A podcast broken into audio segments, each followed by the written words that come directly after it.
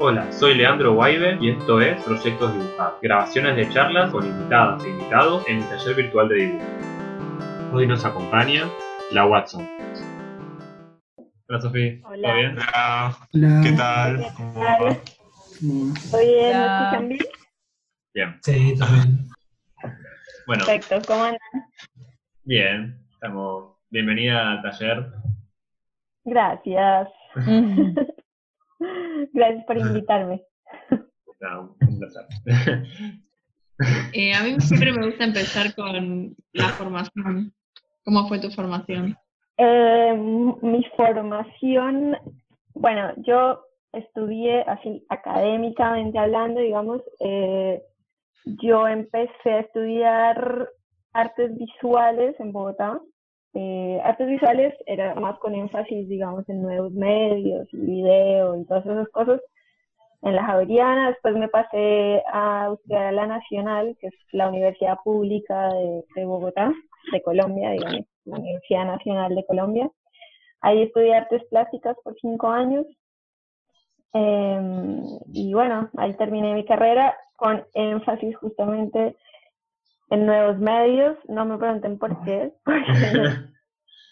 nada que, bueno, digo que la fotografía sí ha estado presente un poco en mi, como en, mi trayectoria, digamos, como que la fotografía aparece y desaparece de vez en cuando, pero es como al capricho de, de ella misma, como de la fotografía, como que yo no la busco realmente y la fotografía llega, de alguna manera llega, como, no sé, llega, no sé cómo, llega.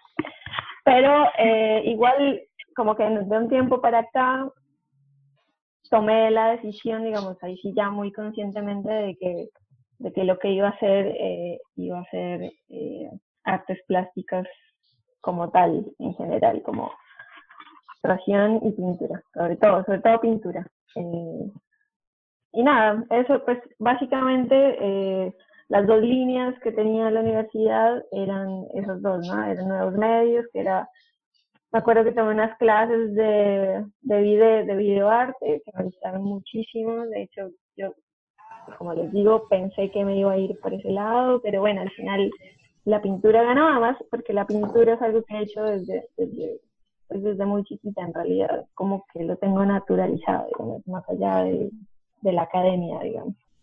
Ahora ¿Estás sí. en Colombia en este momento? No, no, estoy acá en Buenos Aires. Ah, Estoy acá.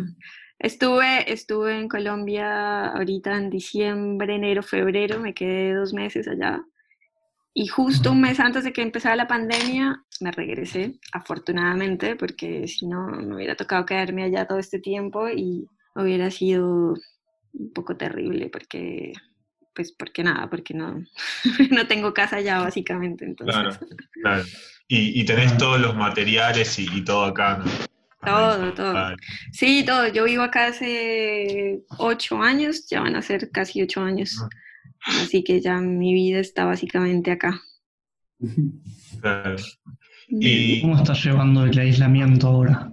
¿Estás pintando más o sentís que te afectó en algo? Mira, curiosamente, esta pandemia para mí ha sido, por un lado, muy estresante, como a todos. Sí, o sea, como no poder salir a la calle tan libremente y todo es, es, es, un problema, digamos, es, es complejo.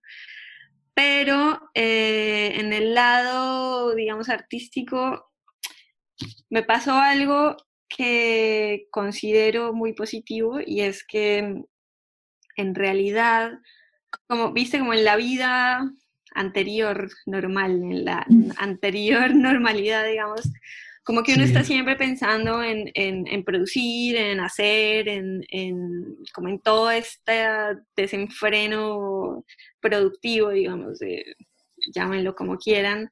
Y lo que me pasó con esta cuarentena fue como, bueno, los primeros días fueron días medio terroríficos porque era pura incertidumbre, como a todos, obviamente. Pero después de eso fue como, como que dije, bueno, no sabemos qué va a pasar, todos estamos en las mismas, ese desenfreno productivo empezó a calmarse y, y, lo que me pasó fue que empecé a hacer todo con mucho más, mucha más calma, digamos, como que, como que antes yo dibujaba algo y ya estaba pensando en lo que iba a hacer después. Entonces, ese pensar en lo que iba a hacer después hacía que lo que estaba haciendo ahora lo hiciera o más rápido, o con menos paciencia, o, o sin estar tan enfocado en eso. Entonces uno siempre pensando en lo siguiente, en lo siguiente, en lo siguiente, como que se pierde un montón de cosas del, del proceso, de ese proceso, digamos, de, de, de, producción. Y lo que me pasó en la cuarentena fue que, que, pude ponerle freno a eso, pude ponerle pausa y pude concentrarme al 100% como en lo que estoy haciendo ahora. Como si empecé a hacer un dibujo de, no sé, no sé, una pintura, ponerle de osos en la nieve, estaba pensando en los osos en la nieve y no estaba pensando en la pintura que va a venir después. Entonces eso también me permitió un poco como tomar las cosas con más calma, como pensar un poco más en lo que estoy haciendo ahora y disfrutar, por supuesto, lo que, lo que, lo que estoy haciendo ahora, digamos. Entonces eh, eso fue lindo, como que me bajó un poco las revoluciones de también de la pensadera y la producción y siento que estoy tomando las cosas con mucha más calma. De hecho, estoy haciendo cosas que son básicamente como, podría decirse, meditativas, si así se quiere, como que antes no lo tomaba de esa manera, antes era como hacer, hacer, bueno, que sigue, que sigue. Y nada, eso es lindo también, como hacer las cosas tranquilamente sin pensar, casi que sin pensar en, el futuro, en, en, un futuro, digamos, en un, casi que no hay futuro por ahora, así que claro. por ahora estoy bien así. No existe. ¿Y actualmente qué estás trabajando? Ahorita estoy haciendo unas ilustraciones para una chica que me pidió, me pidió unas ilustraciones para hacer productos, básicamente merchandising, digamos, eh, y nada, estoy terminando eso. Son, son unas tramas que yo no sé si ustedes han visto en, en mis posts de Instagram. Hay unas, tengo una libreta donde, donde dibujo tramas, que eso, eso es, digamos, lo, la parte meditativa del trabajo, como que uno empieza a hacer repeticiones. Aquí les muestro un poquito de lo que hice. Ay, sí, lindo.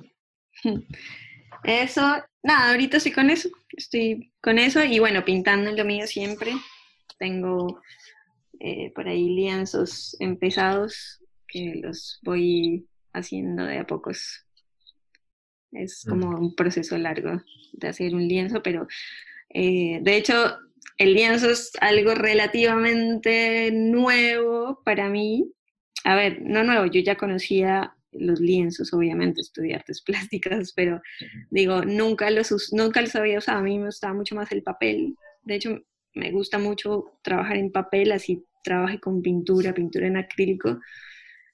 Pero un día tenía unos, unos lienzos que yo había usado apenas llegué acá a Buenos Aires hace ocho años, que no me gustaban y siempre los tuve colgados en, mi habitación y en mi taller o lo que sea. Y siempre lo veía y a veces me gustaba, como le tenía cariño porque era de los primeros que había hecho cuando llegué a Buenos Aires. Pero había uno en particular que no me gustaba para nada. Entonces aproveché como una reorganización del taller y tomé ese y pinté encima y quedó espectacular. Como yo mismo me sorprendí, fue como, ¡Ah! ¡qué lindo! Entonces eh, me animé y empecé a pintar en lienzo hace un par de meses, otra vez. Bueno. ¿En cuarentena? Estoy en cuarentena. Es, es parte de, eso que les digo, como de ese proceso de, de, como no importa si uno se equivoca o si queda feo porque yo el lienzo, a mí, el, el, a mí no, no, me salía nada en el lienzo, no, no, no podía plasmar nada, o lo que plasmaba me parecía que me quedaba horrible, o yo no sé. Y en esta cuarentena fue como, bueno, pues si queda feo, pues queda feo, ¿qué le vamos a hacer? Sigo con otra cosa después, no importa. Así que tomé el lienzo y, y bueno, se ve que en estos siete años, pues, no sé, uno evoluciona y cambia y y algo pasó y me gustó mucho cómo quedó, así que compré más. y ya vendí un par, así que espectacular. Qué bien. Y bueno, ahí, ahí voy, ahí sigo. Y el año pasado hiciste una muestra, eh, Yo no sé de los animales, que también una publicación. Esas eran todas pinturas chiquitas, salvo una que era grande, ¿no? Más o menos. Esas eran todas más o menos, de- había de todos los tamaños. Había en A6, que es 14,5 por 17, me parece. Sí, había unas así. Había unas más grandes, como un, como un poquito más de A4, eran como de cua- 30 y pico por 24, 24 por 32 más o menos. Y había una que era de 60 por... ¿cuál- ¿Qué? No, 55 por 70, no, como no, no era el pliego total, un poquito menos del pliego, pero Sí. pero sí, esa fue de hecho la primera pintura grande que me animé a hacer también en mucho tiempo, porque por esta cuestión de también de, como que yo llegué a Buenos Aires sin saber que me iba a quedar en Buenos Aires, entonces eh, siempre tuve todo como muy a la mano, como muy, no sé, como que muy fácil de meter en la valija y, y llevarlo a cualquier parte. De hecho, casi siempre trabajé así, o sea, desde, desde, que, desde que empecé a pintar hace muchos años, porque siempre mi vida, digamos que siempre fue muy, un poco muy nómada, ¿sí? Como que nací en una ciudad, crecí en otra, después estudié en otra, después viví en otra. Entonces también eso hace como que uno, uno piensa a la hora de, de trabajar, digamos, de no, como de no llenarse de cosas primero y de no hacer cosas muy grandes porque después es muy difícil trasladarlas. Entonces, eh, como que siempre había trabajado en chiquito y ese día para la muestra, Linda, que es la dueña de, de la galería, me dice, ¿no te animas a hacer una grande? Y no me pareció para nada una mala idea, así que compré el papel y me puse a pintar y quedó divina. Esa, esa fue una de las primeras que se vendió en la galería, así que hermoso. Y después hice un par más grandes y después con el lienzo compré un lienzo de 60 por 60 que pareciera no ser tan grande, pero para mí es un montón. Además porque todas las proporciones cambian, como que uno se acostumbra a hacer una pintura pequeña, digamos, eh, como que uno tiene sus escalas y sus proporciones y todo, y de repente que te amplíen el lienzo, pues te cambia un poco todo, porque entonces yo si dibujo anima animales, ponele, no sé de qué tamaño pintarlos en el nuevo tamaño, si, si pintarlos a escala o pintarlos del mismo tamaño y que el paisaje sea más grande, nada, como que entran a jugar esos, esos dilemas. Pero bueno, pues toca hacerlo y si, y si queda mal, pues repetirlo y hasta que uno le guste. Y te hago una pregunta. Te- Sí. Siempre de los que entrevistamos, la gente que es más como nómade, como Power Paola, que también había estado en varios lugares, este, siempre me da mucha curiosidad cómo una persona al viajar por ahí a vivir a otro país, o sí, a vivir a otro país, cómo se mete en el mundo artístico de, esa zona. Porque, no sé, yo me lo imagino como algo muy de, hay que, hay que meterse, no sé, y, a veces es, es difícil eh, hacerse un nombre quizás en otro país, no sé. ¿Cómo fue tu experiencia con eso cuando llegaste acá? Pues mi experiencia particular, bueno, respondiendo como en Revisa. términos generales a tu pregunta, es, yo creo que también, bueno, primero la- las redes sociales ayudan un montón porque entonces vos encuentras gente afín a vos, como que está haciendo las mismas cosas o cosas parecidas. No sé si te gustan los fanzines, entonces empiezas a ir gente fancinera y esos fanzines te empiezan a seguir a vos y después se generan encuentros. Digamos Mm. que eso facilita un montón las cosas eh, en términos generales.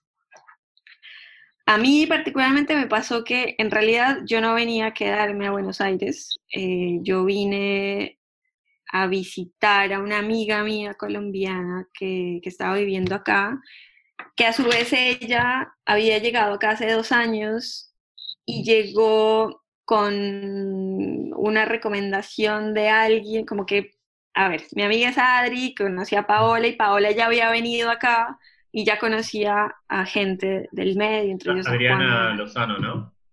Adriana Lozano, sí.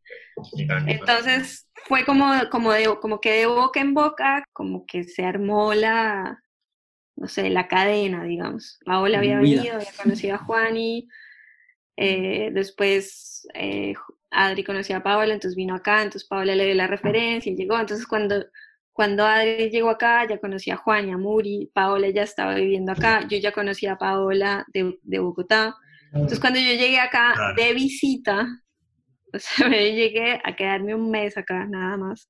Yo llegué justamente a visitar a Adri, a la casa de Adri, entonces se empezaron a armar como encuentros. De hecho, ellos, ellos ya se reunían, eh, ya tenían como algo establecido. Nosotros, de hecho, teníamos el colectivo Las Piñas, que se armó medio la distancia porque porque hubo una serie de coincidencias de cuando yo vivía en Bogotá y ellas ya vivían acá, Paola y Adri, que a su vez se juntaban con Muri y con Juan, y entonces como que se armó una cuestión ahí de, de casualidades, digamos, con piñas, con ananá y con agua caliente, porque todos tomábamos agua caliente para el frío, y bueno, se armó como el, como el grupo, digamos, de las piñas, en donde cuando yo llegué acá, pues nos, nos reuníamos a dibujar y, y a su vez, digamos, eso hizo que empezara a conocer otra gente que hacía cosas también parecidas, que eran conocidas de ellas. Y bueno, así se fue armando y también por las redes, ¿no? Obviamente. eh, Claro.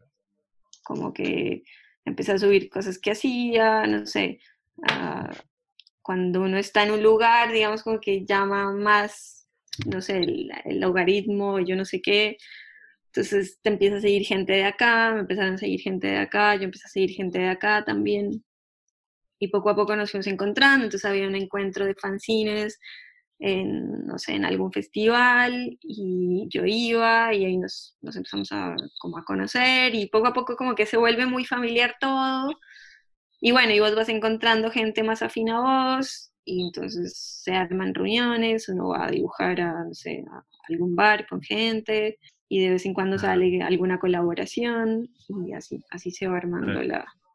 Como todo se fue dando igual de, de manera muy natural, digamos, ¿no? Entonces, yo creo que si vos llegas a otro país así de la nada, seguro con las redes sociales vas a encontrar un nicho que hace lo mismo que vos o que hace cosas parecidas y, y encuentras gente muy afín a vos en general. Claro. Y en cuanto a materiales, eh, vos dijiste que trabajabas con acrílicos, ¿siempre con acrílicos o también vas variando? Yo en la pintura trabajo siempre acrílicos. Hace un tiempo empecé a probar con, con wash porque es un, es un material que se parece mucho al acrílico, pero lo que tiene el wash es que revive con el agua. Entonces, eh, digamos, para ilustrar uso de vez en cuando el wash. Para la pintura siempre uso, o sea, si voy a hacer un cuadro, una pintura, siempre acrílico, pero si voy a hacer una ilustración, eh, como más, te da esa versatilidad, digamos, como que necesitas revivir algún colorcito que te quedó por ahí, le echas agua y inmediatamente revive, te deja combinar, te deja, te deja mezclar. Eh, entonces, nada, es un nuevo, nuevo, nuevo material que incorporé en mi trabajo. Y después, también para la ilustración, uso fibras marcadores. En una época usé colores, lápices de colores. También como que voy cambiando y probando. Por ejemplo, ahora estoy usando Pentel un montón. Ah, sí, que, preguntaste. Para conseguir eso. Sí. claro, No me quedan... No se consiguen acá, me- parece. Se consiguen, o sea, se Ah, consiguen sí. de colores, Ah, pero cada uno sale 600 pesos. es como... muy triste. Es muy triste, pero bueno, cuando se termine todo esto y alguien viaje, seguramente alguien, no sé, pediré, pediré por internet y que me lo traigan o algo, porque, porque aquí además te cobran en dólar, sí. en dólar blue, o sea que. Entonces sí, uso marcadores, uso colores, mucho tiempo usé Rotring, que me encanta igual, me, o sea, es- esto no lo patrocina nadie, obviamente. Por ahora. la mejor, la mejor marca de estilógrafos es Rotring. O sea, yo Sí. uso, no sé, las otras marcas que son desechables o la que es de acá, eh, no me acuerdo cómo se llama. Bueno, tal vez. Que se parece, la punta es parecito, Sí. no sé qué pasa, no, no queda igual, no queda Es igual. que en realidad la punta de los rotrings son es metálica y la de piscines es puro, la pura punta esa del pigmento, el de la Claro. cinta digo. Entonces, lo que no me gusta bien de los desechables es que se, con el uso se gasta la punta. Entonces, va cambiando el grosor de la línea. En cambio, con los recargables esos, el rotring no pasa. Entonces, Sí, no, no pasa. está bueno. Entonces es hermoso. Digamos, a mí me encanta. Lo único malo es que por ahí me dijeron que la fábrica estaba cerrando, que queda creo que en Alemania. No, ¿en serio? Algo me dijeron. Es horrible que- cuando pasa eso. Así que si, si se encuentran uno por ahí en cualquier pape- papelería, cómprenlo, Sí. porque probablemente es el último que van a encontrar. Sí, está bueno. Y se recarga con tinta también eso. Compras la tinta y lo Claro. recargas. Claro, este tiene, tiene el, el cartuchito, que te venden así el cartucho o te venden eh, el, como el, ¿cómo se llama? La, El- sí, el, la El tinta. tanquecito, digamos, Sí. un tanquecito que viene con tinta y vos vas Eso. rellenando y es- está buenísimo. Para mí es como, si uno va a trabajar con tinta, digamos, en blanco y negro, este es como la mejor marca Sí. como Es muy bien, muy bueno. ¿Y qué más uso? No, creo que básicamente esos son mis materiales favoritos. Y en cuanto al pero- papel. Y el papel, uf, el papel es un tema extenso. Yo por ahora estoy usando eh, un papel, bueno, igual me voy encontrando muchos papeles en el camino y voy probando también. No tengo uno, digamos, favorito, pero hay unos que venden acá, marca nacional, de hecho, que se llama, bueno, no me acuerdo el nombre de la marca, pero es una marca de acá de Argentina y tiene unos blocks especiales para acrílico. Tiene, tienes blocks para óleo, para acrílico y para acuarela. Yo uso el de acrílico porque, ¿qué pasa? Entre el del óleo nunca lo he usado, no tengo ni idea cómo será, o sea, no, nunca he pintado con óleo, o sea, en, en la universidad usé óleo un par de veces, a mí la verdad no me, pues eh, tiene esa versatilidad, digamos que no se seca de una, sí, sino que uno puede mezclar, eh, untar, Sí. borrar, en últimas. Eh, mientras que el acrílico pues se seca de una. El, el acrílico vos lo aplicas y tienes unos par de minutos para, no sé, para, para mezclar o para arreglar. Entonces el papel del, del óleo nunca lo, nunca lo he probado.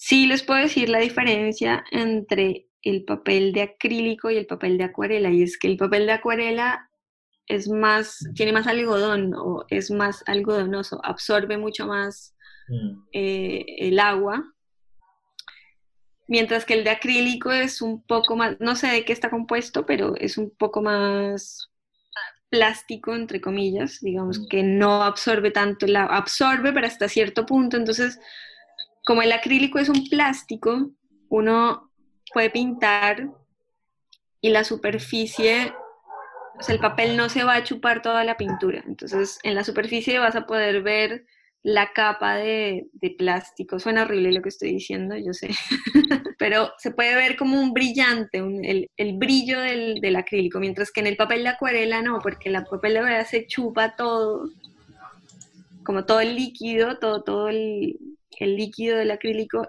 se ve más mate el resultado. Entonces, a mí no me gusta tanto el mate, de hecho, uso el acrílico justamente por ese brillo que tiene. Entonces, eh, igual a veces, nada, tengo papel de acuarela, igual lo uso, igual, igual queda lindo, pero prefiero el papel de, de acrílico que venden especiales. Obviamente, claro, bueno, hay un montón de marcas, eh, las extranjeras pues son un poco fuera de mi alcance. y las marcas nacionales están buenísimas, así que, no sé, que nada, menos mal existe esa marca y, y bueno, se puede comprar eso. Que el acrílico también pide un poco menos del papel. Por ejemplo, Pancho Pepe contaba que pintaba en el Código Civil con acrílico. No necesita tanto. Eh, pero vos preferís que tenga un buen gramaje al menos. Sí, generalmente eh, hay un estándar que es, creo que el papel de acrílico es de 300 gramos en términos generales, digamos. No es que tenga esa preferencia para nada, puede ser un papel de 150 gramos, igual me dé el resultado que yo, al que yo estoy acostumbrada, digamos, al que a mí me gusta. Depende más es como de la absorción del papel, de qué tanto algodón tenga, de qué tanto absorbe. Depende más de eso. Yo lo que quería preguntarte era si vos sentís que hay alguna diferencia o si para vos es diferente cuando dibujás a cuando pintás, en el sentido de, no sé, los métodos que usás tú, o tu, como el mood en el que te pones cuando dibujás o cuando pintás, y si, no sé, si por ahí hay cosas que preferís pintarlas y cosas que preferís dibujarlas. Como siento que tus pinturas son muy, o al menos las que vi en Instagram, son como planos tipo generales, grandes, con muchas personitas, y los dibujos por ahí son más planos detalles o objetos o cosas. Totalmente. Eh, de hecho, con lo que es que cada material, cada tamaño te da, te da unas posibilidades en particulares, digamos. Entonces, es lo mismo que me pasa a mí con el papel y con el lienzo. Como que es la misma mano, es el mismo cerebro, pero no, nunca va a quedar igual. O sea, nunca jamás van a quedar igual las cosas. Entonces, digamos que la pintura, que es algo que yo hago hace mucho tiempo, o sea, desde que yo era chiquita, pintaba con acrílicos. Mi hermana era arquitecta, dibujaba hacía acuarelas, pero también tenía unos acrílicos ahí guardados, entonces yo de chiquita iba y los sacaba y pintaba con los acrílicos. También digamos que por eso pues quedé, ya como que quedé con el acrílico, pues, mi amigo fiel. pero entonces es, eso mismo, como esas mismas, eh, esos mismos detalles, digamos, eso que, que parecería una pequeñez la diferencia entre un papel y un lienzo y una tela, pasa lo mismo a, otra escala, digamos, con la pintura y el dibujo. No sé, para mí, digamos, ver mis dibujos y mis pinturas es muy difícil juzgar. Para mí es muy diferente lo que yo hago eh, en dibujo y en pintura. Supongo que, bueno, el trazo que uno tiene, pues ya después de digamos, de tantos años de, pintar, de dibujar, pues ya es reconocible porque es la misma mano la que dibuja, pero yo sí siento completamente diferente lo que dibujo de lo que pinto, también por, la, por lo que me da el material también. Entonces, no es lo mismo pintar con un pincel que hacer una línea con un lápiz o con un rotring. Eso, digamos, a, a nivel técnico. A nivel más conceptual, digamos, también es, es cómo pensar una pintura, cómo pensar un dibujo, cómo pintar una ilustración para pedido que te hacen, digamos, para algo externo a vos, cambia completamente también forma de elaborar las cosas. Sí, no sé, yo lo hago también un poco por instinto, digamos, yo no tengo como unas temáticas fijas para hacer un dibujo o temáticas fijas para hacer una pintura. Generalmente no pienso, sino que cuando ya estoy al frente del papel o, de, del lienzo, el lienzo mismo, el material mismo me empieza a pedir cosas, es muy, muy orgánico en esa medida. Entonces yo estoy frente a un papel donde yo sé que voy a usar eh, acrílicos, entonces mi forma de, pintar, de empezar la pintura es por los fondos, entonces, ¿qué es lo que, qué, cuál es la capa que está más atrás? Entonces, si es un paisaje, empiezo por el cielo, Después si hay una montaña, sigo con la montaña, porque también el acrílico me da eso, me da la posibilidad de poner capa sobre capa. Por eso empiezo de atrás para adelante, cosa que no sucede con la acuarela. La acuarela sucede al revés, empiezas por lo que más, por lo más claro, porque una vez pintes ya la acuarela no te deja borrar, ni te deja corregir, ni nada, entonces vas al revés. El acrílico, nada, lo que te digo, empiezo por el cielo, empiezo por capas, por la más de atrás hacia más adelante, por eso lo último que pongo son los personajes. Igual ya tengo un boceto previo hecho sobre el mismo lienzo, como que lo dibujo, pinto encima, pero ya el haber hecho el haber hecho el dibujo o el boceto antes, así ya se haya tapado, ya me quedo como grabado en la mente, entonces ya empiezo a jugar con eso y, termino de hacerlo. Con el dibujo, claro, es muy diferente porque en el dibujo no tienes que tapar nada, en primer lugar, a menos que te equivoques, claro, pero ahí puedes usar otras cosas, Liquipay, pero ya corregir digitalmente. Lo tienes que pensar de una manera totalmente diferente. Entonces, eso te da otros lineamientos, como otra, otra forma de, como de enfrentar el dibujo, ya sea con línea o con lápices de colores. Bueno, generalmente uno dibuja con esas cosas, así que el panorama, digamos, es, es diferente. Me dejó pensando mucho.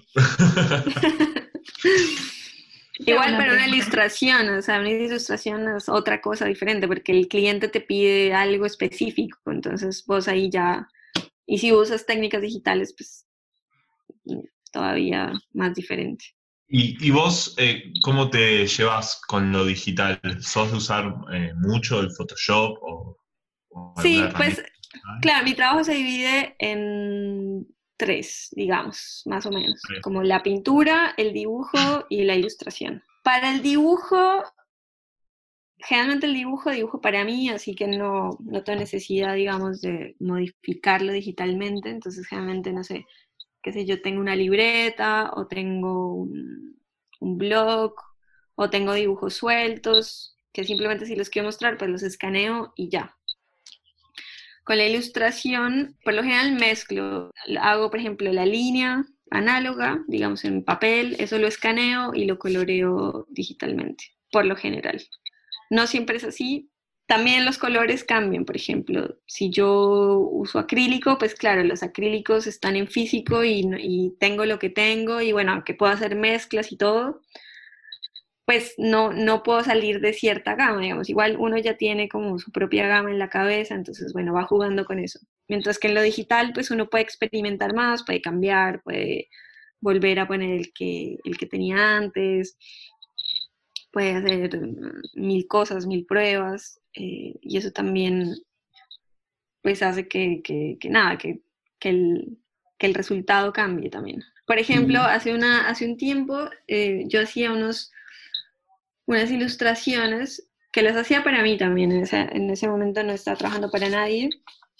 Y lo que hacía era, en Twitter y en Instagram después, hay una página eh, que son, es alguien que se dedica a sacar paletas de colores de películas. No sé si la han visto. Entonces, eh, qué sé yo, Sí, la escena, que además el ojo, uno ve, por ejemplo, no sé, una escena de Kill Bill, por ejemplo. Entonces uno ve que la piel es color piel, que el amarillo es amarillo, que el rojo es rojo, como que la madera es, es marrón, que el techo es negro, que el pasto es verde, qué sé yo. Pero resulta que al hacer ese ejercicio de sacar una paleta a propósito con el, con el gotero, resulta que el pasto no era verde, sino, no sé, rosado, ¿sí? Depende de la iluminación, obviamente. Entonces, lo que me sorprende de eso es que, es que hay unas paletas, eh, que uno ve la paleta primero y ve el rosa, no sé, una gama de rosas con un azulito por ahí, y uno ve la imagen, digamos, el, el fotograma y es un paisaje. Yo veo el paisaje un poco, sí, un poco rosa, pero, pero veo el pasto verde y resulta que el pasto no es verde, es rosa, porque, porque es el atardecer y qué sé yo. Claro. Entonces eso, eso es muy bonito y muy alucinante también y, y nada, se me ocurrió, digamos, para esas ilustraciones sacar, entonces un día, no sé, de tal película, subían justo ese día un fotograma donde tenía gamas de verdes, entonces yo agarré toda esa gama de verdes y según esa gama empecé a dibujar. La gama me sugería qué dibujo iba a hacer y no al revés, que suele ser, digamos, el orden mayoritariamente, como que uno tiene el dibujo en la cabeza y luego va al papel y lo plasma y lo colorea con los colores que cree. Aquí el ejercicio era al revés y resultaban cosas muy interesantes, la verdad. También lo hice porque yo uso mucho el verde. El verde es un color que me gusta mucho. En una época no me gustaba, ahora encanta. Te- Tengo como facetas, ¿no? Pero, pero digamos que el verde es un color que uso mucho casi sin quererlo. ¿Por qué lo uso mucho? Pues porque mis pinturas en general son paisajes. Entonces el verde para los árboles y para el pasto, etcétera, etcétera.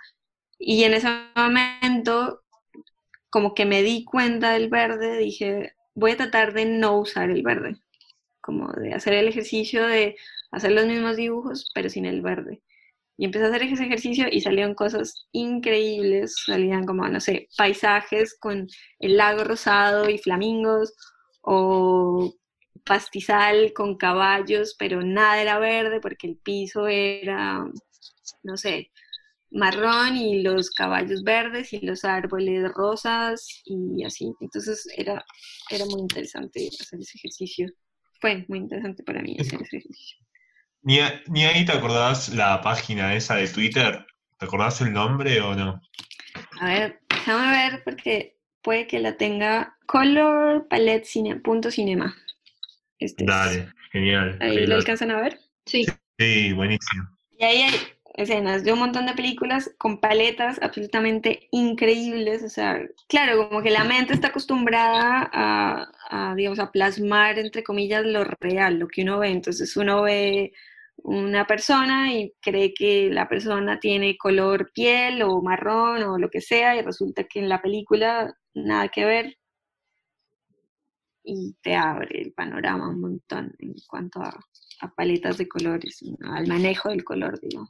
Te quería preguntar si, si seguís haciendo tatuajes. Yo me acuerdo que te conocí por los tatuajes, que Sí, me, encanta. acuerdo. me acuerdo, me acuerdo. Me acuerdo que viniste a un taller. Acá. Sí, con, con vos, gracias a vos, yo me autotatué una vez. Es más, fue, fue en el taller. Sí, sí, sí. Bien, eh, sí, sigo haciéndolo. Es, es, es como mi otra, mi otra yo. Claro. Como, sí, empecé a hacer tatuajes eh, desde el 2015, tatuajes con máquina y sin máquina, como es el taller. Después empecé a dar los talleres de, de stick and poke. No me considero tatuadora como tal. Cuando empecé a hacer tatuaje, claro, me enfrenté como a esa, como a, ese, a esa idea que uno tiene de qué es un tatuador, ¿no? Entonces, eh, más bien yo lo tomé y ahí vuelve el tema de, del soporte, ¿no? Como es muy diferente hacer un dibujo en papel que hacer una pintura en papel, que hacer una pintura en tela. Bueno, lo mismo acá, es muy La diferente piel. hacer, claro, un dibujo en la piel es completamente diferente, Sí, sí. pero al fin y al cabo, pues sigue siendo un dibujo. Entonces, es como dibujar sobre otra, sobre otra, otro material, entre como otro soporte, digamos. Entonces, eh, sí, sigo haciendo eso. Eh, ahorita se paró pues por la pandemia, porque es pues, Claro. imposible, imposible. Pero di un taller digital el otro día, un taller virtual, digo, por Zoom Eh, y salió re lindo, sí, sigo haciendo eso. No es mi actividad principal igual, ¿eh? mi actividad principal Claro. es la pintura, pero sí, claro. es, es como un complemento de, digamos, de todo mi, mi universo, si se lo quiere llamar de esa manera, eh, en donde sí, cambio de soporte y cambio de material, y el lápiz también es diferente, como que la máquina te cambia todo, Sí, también es un yo- lápiz grueso, Sí, sí, yo el año pasado hice un curso con, con máquina de tatuajes y mi idea era este año como empezar, pero bueno, la pandemia también. Llegó la interrumpió, Y pandemia. la verdad que sí, o sea, sí, yo hacía un tatuaje y ya no podía, o sea, en un día hacía un tatuaje y ya está, como que no podía hacer más porque mental y físicamente te, te mata. No sí, sé te consume. Sí, vos, vos, claro, supongo que es la práctica ya, pero, pero sí, además porque te exige mucho más. Por más sencillo que sea el dibujo, es como que primero el, el soporte es otra persona, justamente. Entonces, tienes que tener en cuenta un montón de otras cosas, como primero, no es una superficie plana, es una superficie volumétrica. Eh, segundo, a esa, es una persona, por supuesto, encima es sensible, le duele, hay gente que tiene diferentes niveles de resistencia al dolor, entonces eso también cambia completamente, digamos, la forma de trabajar. Y teniendo en cuenta eso, también tienes que tener en cuenta que es algo que se va a quedar para siempre en una persona. Entonces, todas esas cosas hacen que vos, cuando estés tatuando y cuando haces un tatuaje, Sí, pues concentres toda tu energía y todo tu foco ahí. Y la verdad que es agotador sí, sí. porque pues uno quiere hacerlo lo mejor que puede y, y nada, requiere un montón de energía, pero sí, sí, uno hace, yo no sé tampoco cómo hacen los tatuajes, los tatuadores que hacen, no sé, cosas enormes. Obviamente es la práctica, ya la confianza que se tienen a sí mismos también, que debe ser pues ya superior, digamos, como la mano de cada uno y todo eso, pero sí. Mm. ¿Cómo fue? Sí, mi el página, digamos, mi proyecto de, de se llama Banana Naranjas y digamos que no los mezclo porque, bueno, para mí son la misma cosa, pero no sé, me gusta, me gusta como, como tener esos dos proyectos eh, por separados, pero sí. Y te hago una consulta, ¿cómo fue ese primero? ¿Cómo lo convenciste? Digo, quiero arrancar. El que se copó y te dijo, bueno, está bien, tenés, tenés mi brazo. Bueno, esa persona fue mi amiga Juana Neumann, que le mando un beso. Eh, nada, yo venía haciendo el curso de tatuaje y, y ella quería, justo quería tatuarse de unos pájaros que había dibujado una amiga de ella. Yo le dije, si quieres te los hago yo.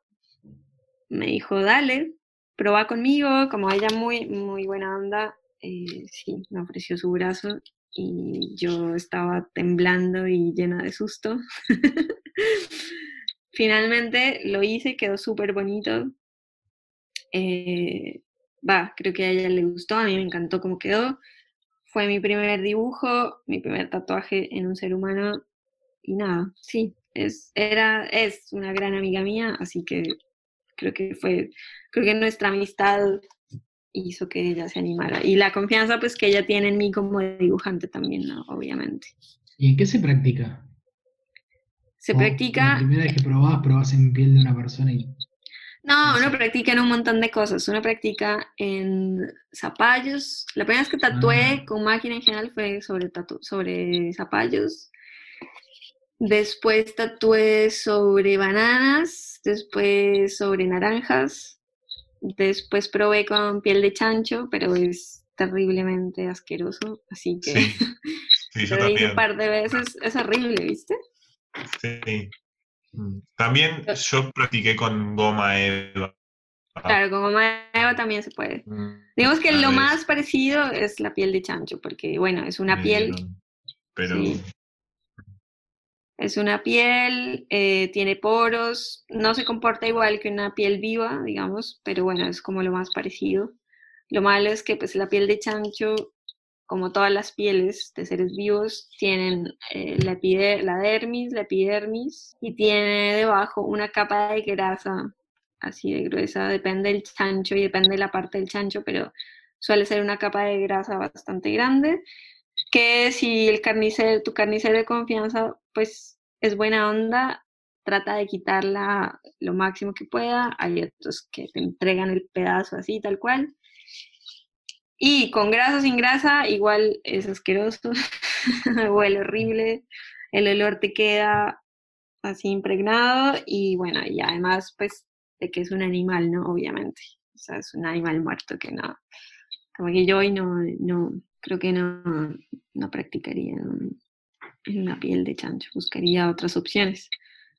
Y bueno, hay gente que se anima y le hace de una la piel y queda bien, depende de la mano, pero sí hay que practicar mucho, sobre todo para, para entender la máquina, para acostumbrarte al peso de la máquina, eh, para ver cómo es el agarre, porque no es lo mismo tener una máquina que tiene un peso, que te hace fuerza, que tener un lápiz en la mano, nunca va a ser igual.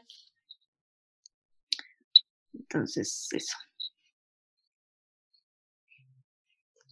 A mí me interesa saber cómo fue el, proceso de, de armado de los libritos estos, como el de Sofía y los animales, cómo fue el proceso. Si fue que primero, o sea, ¿se nació una ilustración o fue un- una idea previa? Mira, esa libreta nació, bueno, primero hice un- una pintura de una chica subida en una pantera, que era como un exvoto mexicano. Era parecida, no era esa, pero era parecida. Eh, en- era un exvoto mexicano, parecido, digamos, la idea, lo tomé de ahí, digamos, para pedir algo en particular que está medio encriptado porque no se lee concretamente que, cuál era mi petición, digamos, pero surgió de ahí. Esa pintura tuvo mucho éxito, se vendió, hicimos prints y me gustó el tema, ¿no? Como de esa relación entre el mundo animal y el humano y esa cierta telepatía existente entre, entre dos seres vivos, como esa forma, como qué formas de comunicación más bien existen entre estos dos seres. Y de ahí empecé a, como a experimentar, digamos, en una libreta chiquitita, como de, a, esto que es como a 5, no, a 6, no sé. Bueno, chiquitita en todo caso.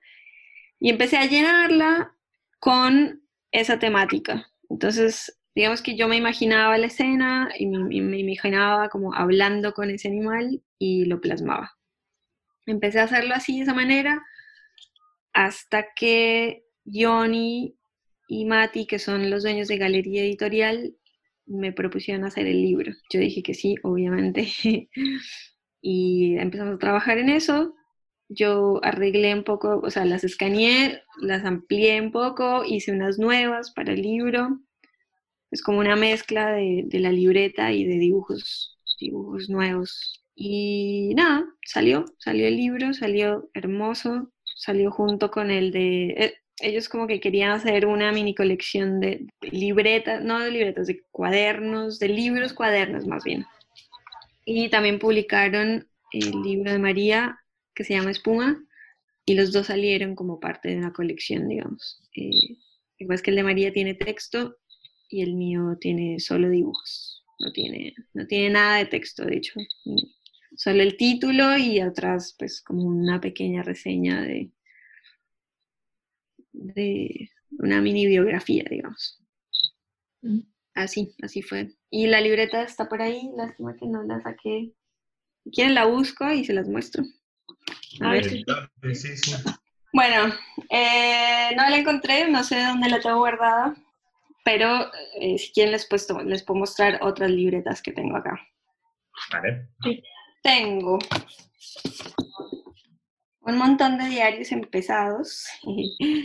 tengo un diario que hice, como fue como de las primeras cosas que hice así seriamente, entre comillas, que es una libreta, es como un tipo un diario de una residencia que hice en Brasil en el 2014, en donde todos los días dibujaba lo que había pasado ese día. El dibujo aquí claramente es del 2014, o sea, yo en esa época pintaba, pero no dibujaba, de hecho.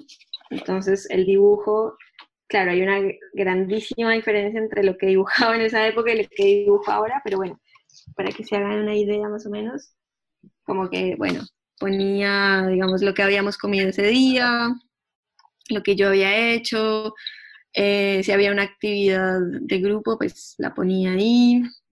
Había unos perritos ahí, entonces dibujaba los perritos. Y bueno, así fue un mes de residencia, hermosa. Había un jeep, entonces con el jeep íbamos a todos lados, íbamos al pueblo. Estos eran, estos eran los, los residentes, los otros residentes, mirando hacia la montaña. Bueno, en fin, hay un montón.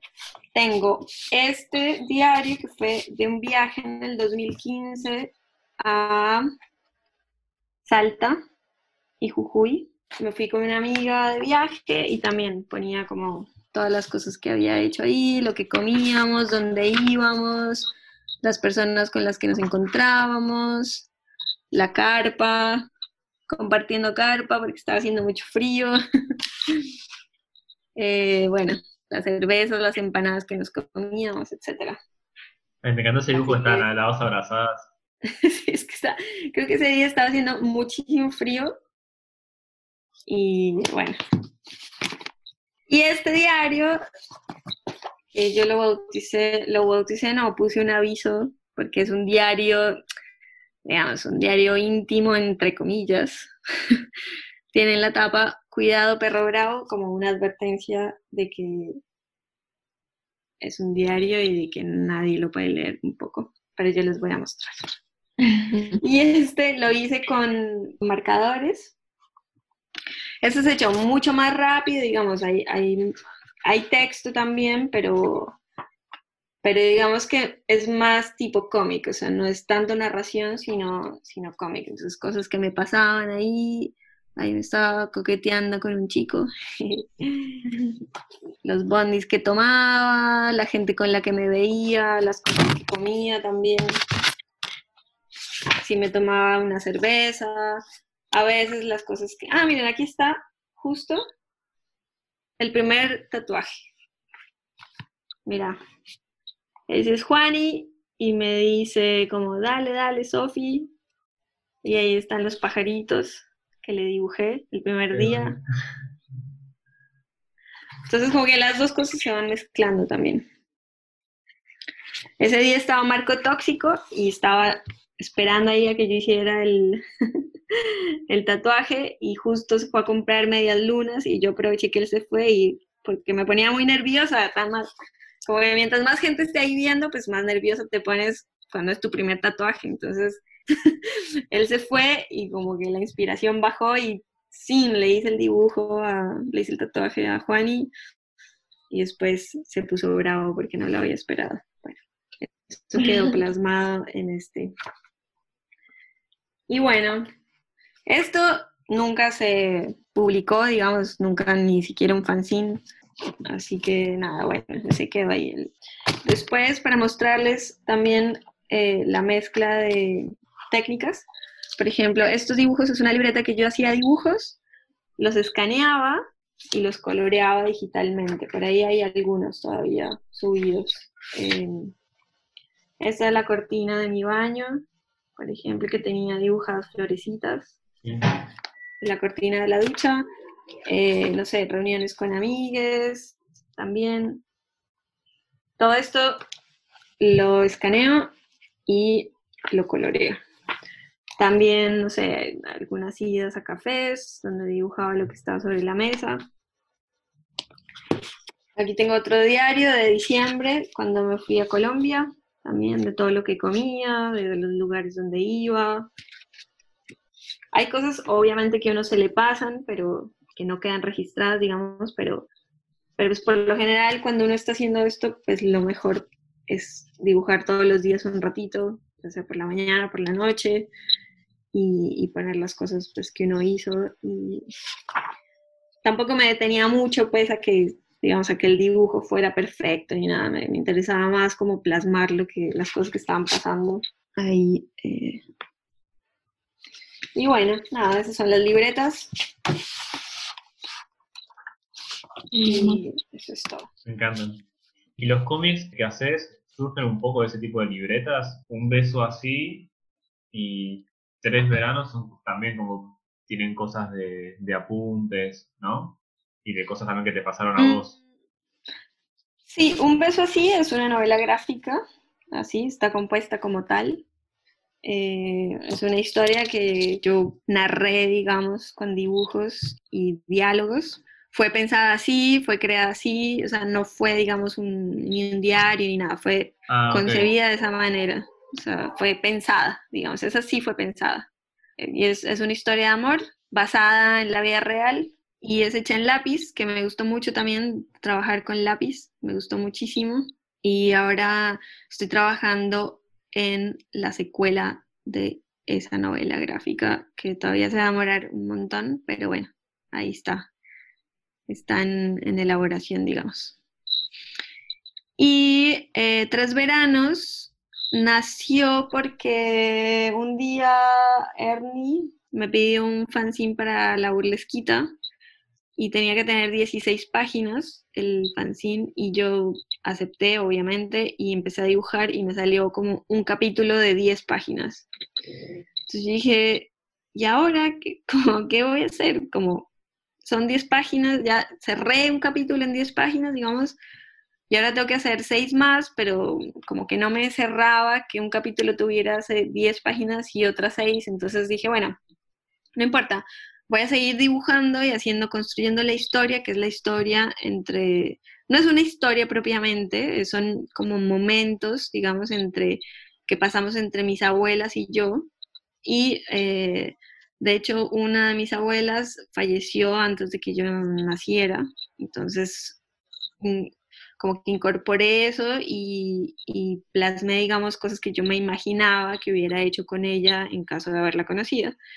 Entonces, reuní a mis tres abuelas, porque, bueno, la mamá de mi mamá, la mamá de mi papá, que es la que falleció hace un montón de tiempo, y la que se casó con mi abuelo, que está desde que yo nací también. Entonces, para mí es como mi abuela. Entonces, agarré como momentos de ellas tres y hice un capítulo con cada una, de hecho, dos, tres, tres capítulos casi tres capítulos con cada una. Y bueno, me senté y empecé a dibujar y salían como, salían cerraditos, capítulos de a 10. O sea, no sé, las dos tomando el té y pasaban cosas y se cerraba a la página 10.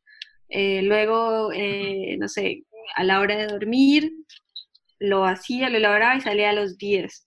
Yo nunca lo pensé como un libro realmente. Yo simplemente dibujé, o sea, lo tenía pensado para el fanzine, se me pasaban las 16 páginas, llegué a la página 20, dije, bueno, sigamos. seguí, seguí, seguí. Cuando tenía, cuando tenía 80 páginas, se lo mostré a dos editores. Eh, se lo mostré primero a José Sáenz, que le gustó mucho, y se lo mostré también a Editorial La Silueta, que es una editorial colombiana. La mandé y ellos la, la revisaron y les gustó mucho, así que decidieron publicarla allá. Eh, Primero esto- salió en Colombia. Perdón, con tres veranos, ¿no? O con un beso. Eso con tres veranos, sí. Ah, veranos. De hecho, la edición que tienes vos, Waive, esa edición es la edición colombiana. Y después, como al año más o menos, al- sí, como al año, a los dos años, eh, José Sáenz me volvió a contactar, hablamos con Santi de Mata del Mensajero y, y decidimos publicarla acá. Entonces hay una versión también, una edición argentina. Y bueno, así, así surgió, surgió de, de, digamos, de, de pensar, digamos, momentos que, que, que, que, tuve yo y que, y que me imaginé con mis abuelas, ese, esos tres veranos.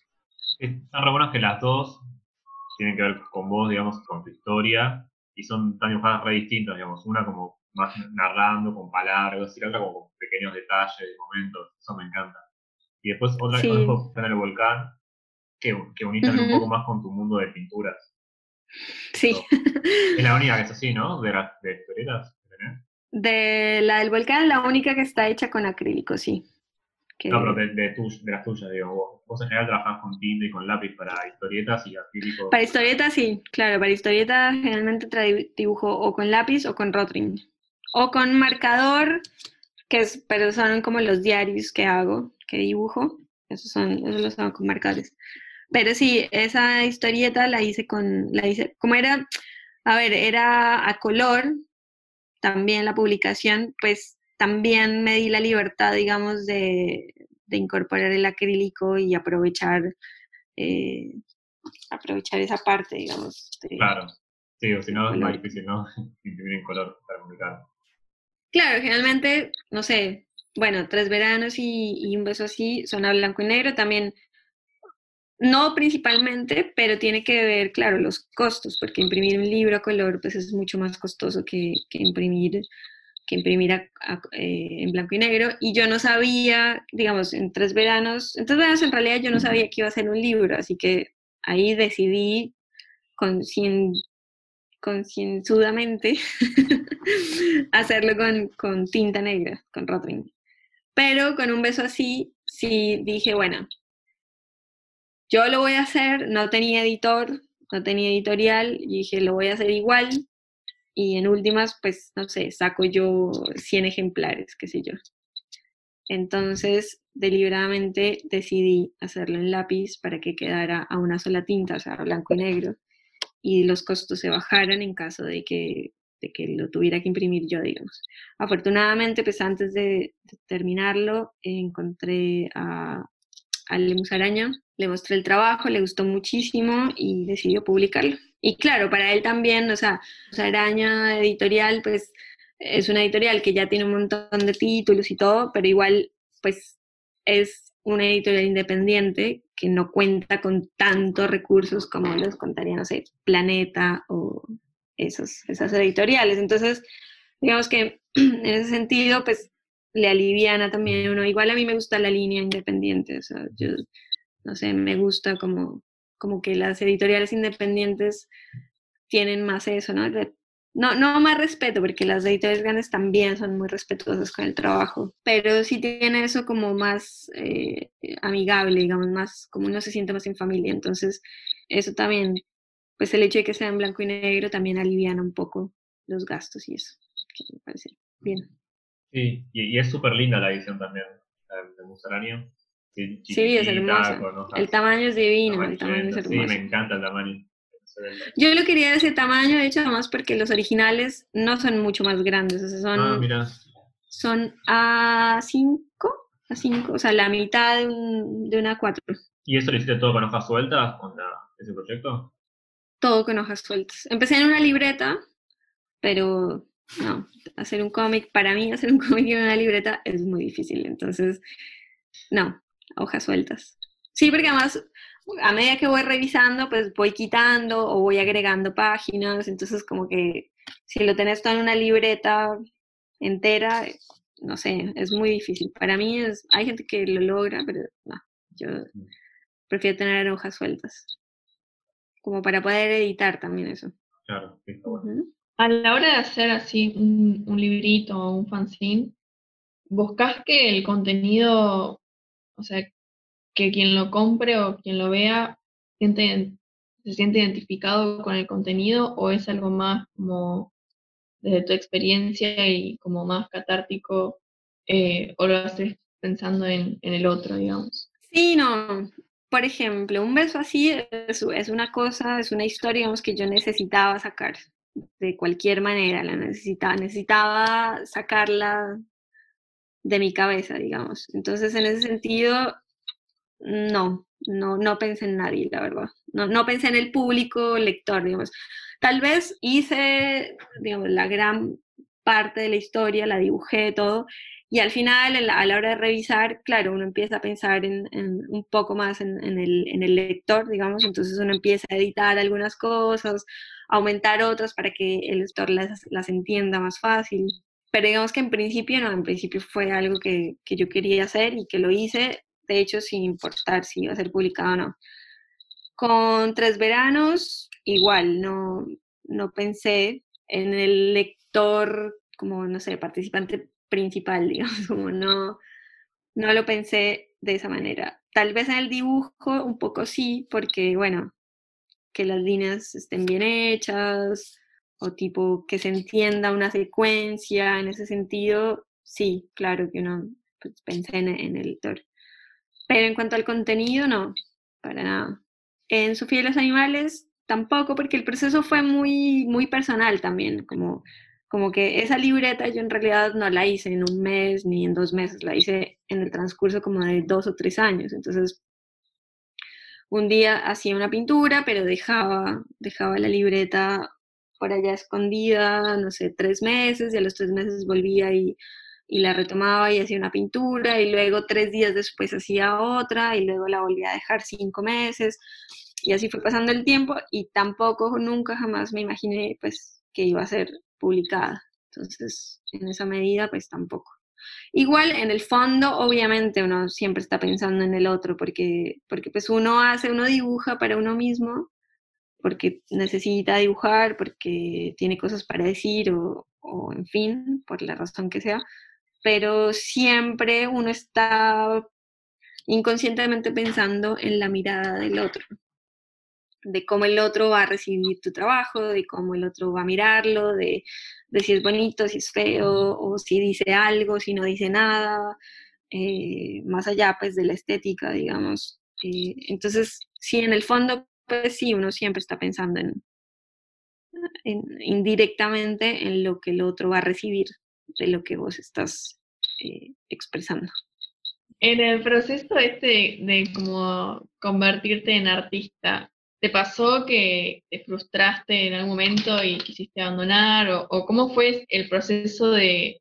Sí, siempre, siempre, sigue, a, veces sigue pasando. Nosotros, digamos. ¿Cómo fue tu proceso? Mi proceso, bueno, empezando porque yo estudié cinco años de artes plásticas, digamos que en ese tiempo uno se, se como que se concentra, digamos, en, en, en elaborar o en, en, hacer, digamos, una obra o, o, o, en pensar a futuro que uno va a dedicarse a esto y a, a hacer una obra. Frustración siempre hay, siempre hubo y yo creo que siempre va a haber O sea, esa, esa presión que uno tiene de, de hacer las cosas como uno las pensó y que te salgan diferentes, porque eso pasa mucho, es lo más normal, yo creo que en todos los artistas, en términos generales. Yo particularmente, claro, yo salí, me gradué de la universidad y realmente no tenía la más remota idea que iba a hacer con mi vida.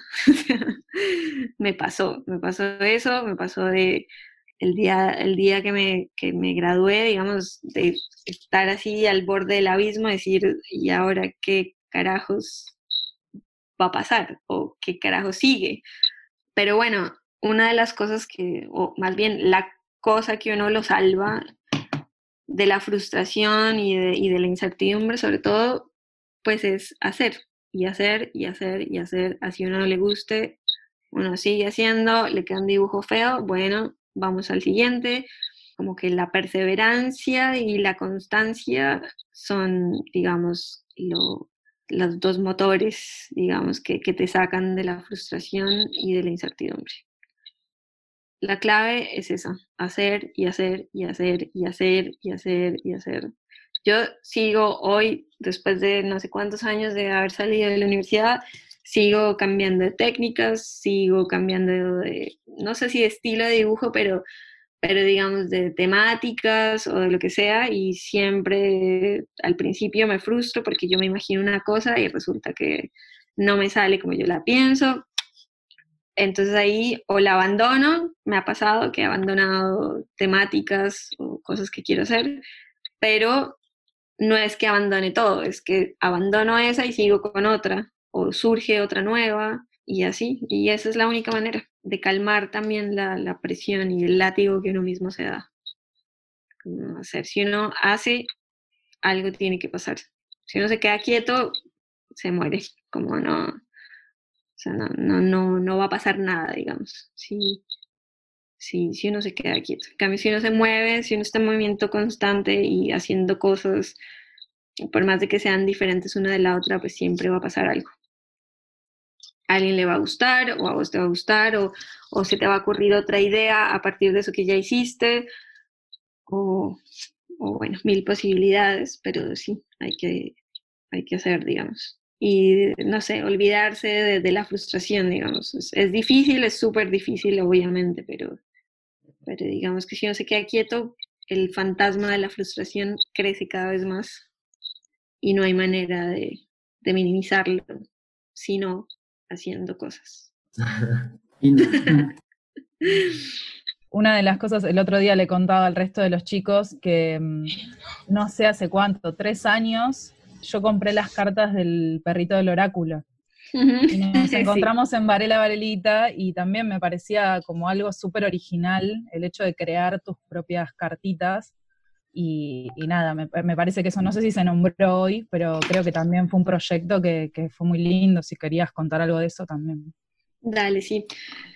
Ese proyecto también fue un- una especie de catarsis. Yo esas, esas cartas las empecé a hacer en el 2013, 14, si no estoy mal. Yo llegué a Buenos Aires en el 2000, finales del 2012. Y eh, yo venía por un mes, pero bueno, al final me quedé.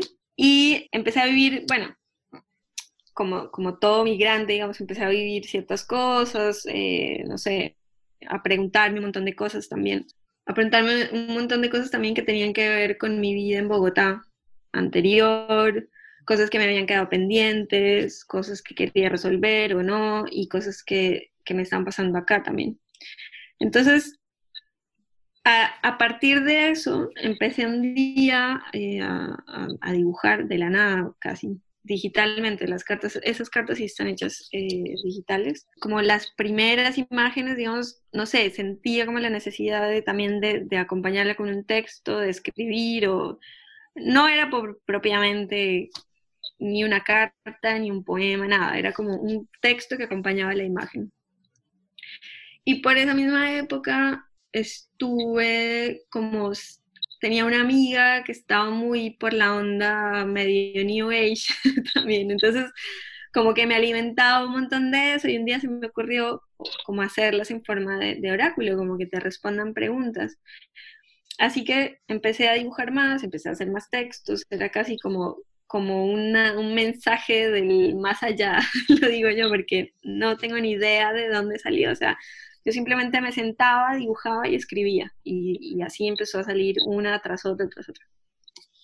Cuando tenía 20 cartas, hice la primera edición, las imprimí y, y, bueno, fueron muy bien recibidas también y me pasaron cosas impresionantes con esas cartas, pero muy impresionantes realmente, como que le saliera la carta que le tenía que salir a la persona que le tenía que salir, pero, pero de manera muy concreta, como uno de los, de los ejemplos que yo siempre doy y que fue como de los primeros.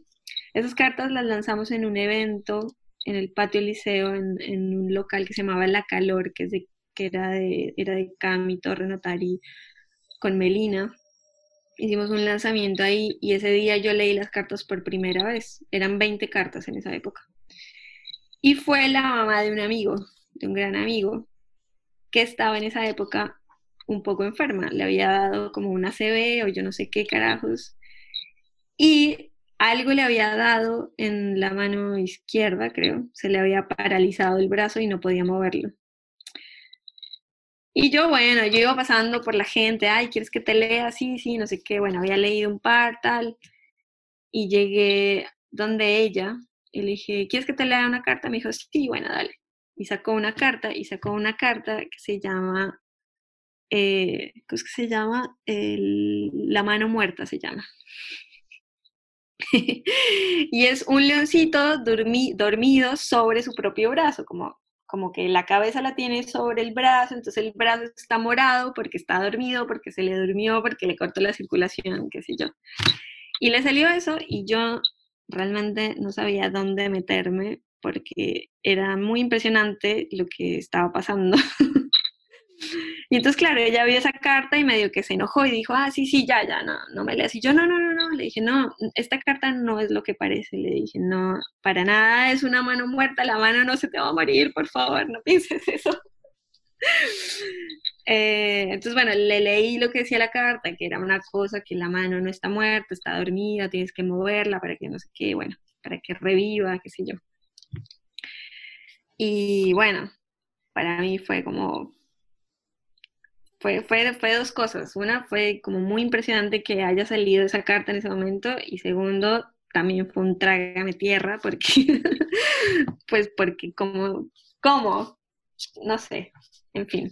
Bueno, y como esas, me han pasado muchas así, ¿no? No tan graves como esa, ¿no? Que, o sea, no se han metido, digamos, con la enfermedad de alguien en concreto, pero sí, no sé, eh, gente que, es de, determinada forma y le sale la carta que, lo, que describe a esa persona exactamente, o gente que está deseando algo mucho y le sale una carta que le dice cómo hacerlo y, la gente me viene impresionada y me dice como, esto es increíble, o sea, también está el otro lado, que, que bueno, que hay gente que generalmente cuando la gente no cree, salen cosas como cualquier cosa, pero cuando la gente cree y le pone fe, de verdad que salen cosas muy increíbles. Tiempo después me metí en una clase de tarot, como en el 2016 más o menos, y eso digamos que me, no me influenció tanto, no siento que haya tanta influencia del tarot, pero sí me animó, digamos, a ampliar el mazo. Entonces amplié el mazo a 41 cartas eh, y bueno, ese es el mazo que existe ahora, hoy en día. Viene con un fanzincito donde están los textos. Eh, ahorita justamente el oráculo está agotado, pero espero que pronto pueda volver a imprimirlo. Eh, pero sí, es, una cosa muy linda, no sé, el oráculo es algo que, que, siempre, que en estos últimos años, digamos, siempre ha estado presente y, y siento que por lo menos le ha traído alegría a mucha gente también. Si no respuestas, ¿no? No sé, no, no quiero ser tan optimista, pero por lo menos alegría sí, sí le ha traído a la gente. Y ahorita estoy haciendo otro que se llama, todavía no tiene nombre, pero es de un gato que da respuestas, pero ese sí es o sea, una sola palabra, como, como te dice, no sé, andate a dormir, o, o tipo, no sé, eh, sonreí, no, no, sonreí no, no sé, como cosas así, pero eso está en proceso todavía. Todavía hay muy poquitas cartas para hacer una impresión, pero espero que pronto, espero que este año salga. Por ahora se llama Barquito, pero no Ah. sé, puede cambiar. No, también me acordaba de otro proyecto que tuviste, que era cambiar una historia de amor por un retrato. Que lo hiciste en vez de lugarcito acá en Buenos Aires, y puede ser entre viñetas, ¿no? También. Sí, Eh, sí, nada. ese lo hice en varios lugares, ese lo hice, hice, escuché 100, alrededor de 130 historias. Uf, wow. Sí. Engordé como 6 kilos también, porque, claro, de todo, ¿no? Porque ese proyecto era, era muy lindo, sí, era muy lindo. Eh, intercambiaba historias de amor por un retrato. Pero entonces siempre nos encontrábamos en un café, generalmente siempre en un café, como en un lugar neutro que no fuera ni de la otra persona ni mío. Y mientras tomábamos café, la persona me tomaba, me, me contaba la historia y yo la dibujaba. Al final la persona se llevaba el retrato y yo me quedaba con la historia, yo guardaba, guardaba la historia. Y esa- ese proyecto nació porque yo recién había terminado un beso así y como que estaba un poco manija y quería ver con qué seguir y tenía una, una historia en mente, pero la historia que tenía era como, tenía como la base, como la estructura, digamos, a grandes rasgos, sabía de qué se, perdón, de qué se iba a tratar, pero no sabía como qué hacer con, con las cotidianidades dentro de esa historia, como que no sabía eh, los detalles, como, como no sé, el- que mi protagonista iba caminando por la calle y veía por una ventana y entonces en la ventana había tal- como que no tenía esos detalles, ¿sí? Tenía la historia a grandes rasgos. Entonces, lo que se me ocurrió fue preguntarle a la gente cosas cotidianas, digamos, como cotidianidades. Entonces yo dije, si yo, si yo voy por la calle o le pregunto a mis amigos, no sé, contame una historia de lo que sea, pues generalmente o no se les ocurre o no, no sé, o se les ocurre, pero es una historia que no me interesa de pronto, no sé, como que se podían dar varias variantes ahí. Y yo tenía que enfocar esa, esa narración, digamos, como que tenía que, que tener un enfoque para que me sirviera para, mis, para, para lo que yo quería hacer, digamos. Entonces, un día estaba en un café y dije, bueno, ¿qué, qué hago? No sé qué. Bueno, ¿qué tal? A la gente en ge- por lo general le gusta contar sus historias de amor porque, porque, son importantes para cada uno y porque llaman la atención también. Y de esas narraciones, digamos, como son tan personales, pues la mayoría puede que tengan esos detalles que a mí me interesan para inspirarme, digamos, en, en otra historia, para adornar, digamos, la historia que yo estaba haciendo. Entonces decidí, bueno, le voy a decir a la gente que, que me cuente una historia de amor, pero bueno, tampoco es como, hey, ¿me cuentas una historia de amor? Mm, sí, bueno, a cambio, como a cambio de qué, como, ¿por qué tendría que contarte una historia, no? Entonces dije, bueno, eh, se las cambio por un dibujo, pero un dibujo de qué, no, bueno, si una persona me va a contar una historia y está parada al frente mío, pues lo más normal es que yo la dibuje a ella. Entonces, de esa manera nació ese proyecto. Un día me acuerdo que era un sábado, yo estaba dibujando en, en un café eh, y dije, ve, pues voy a postear, voy a hacer un flyer, lo voy a postear a ver si alguien, si alguien se copa. Bueno, posteé y al minuto tenía como 10 personas ya en fila como queriéndome contar su historia de amor y que para mí fue pues algo impresionante, fue increíble, fue como, wow, no, la verdad que no me esperaba esa respuesta. Y bueno, así empecé, empecé por ahí. Eh, la primera vez no sabía cómo lo iba a hacer, o sea, no sabía nada. Yo lancé eso y no sabía si la iba a grabar, si la iba a grabar, si la gente iba a dejar que la grabara, si no, cómo iba a ser, qué técnica iba a usar. No, no sabía nada. Y al día siguiente me encontré con una amiga en su casa y le dije, ¿querés ser la primera? Me dijo, de una. Entonces fui, bueno, ella me empezó a contar la historia, empecé a dibujar, a anotar, como que ta, ta, ta, no, no, como que no, no podía concentrarme en ninguna de todas las cosas que tenía que hacer. Entonces le dije, bueno, ¿me dejas grabarte? Me dijo que sí, que no había problema. Entonces ya ahí más tranquilamente, pues yo le iba dibujando y así fueron, así cada tanto posteaba un, posteaba un flyer y con ese proyecto también fui a Colombia, a, al Entreviñetas, entrevisté a gente en Bogotá, en Medellín, en Quito, después ya yo por mi parte, en Lima también entrevisté gente, acá también me fui a Rosario un fin de semana solo a entrevistar gente. Y bueno, tengo esas 134 historias eh, ahí guardadas, listas para ser contadas. Empecé a hacer una novela gráfica con las historias, la dividí por capítulos, cada capítulo era una historia de amor. Al final medio que no me cuajó la cosa, entonces la estoy dejando descansar otro rato para que en su debido momento la use. Gracias, Sofía, por venir al taller. Dale, Gracias. no, gracias a Muchas ustedes gracias. por las Gracias. preguntas. Gracias, Sofía.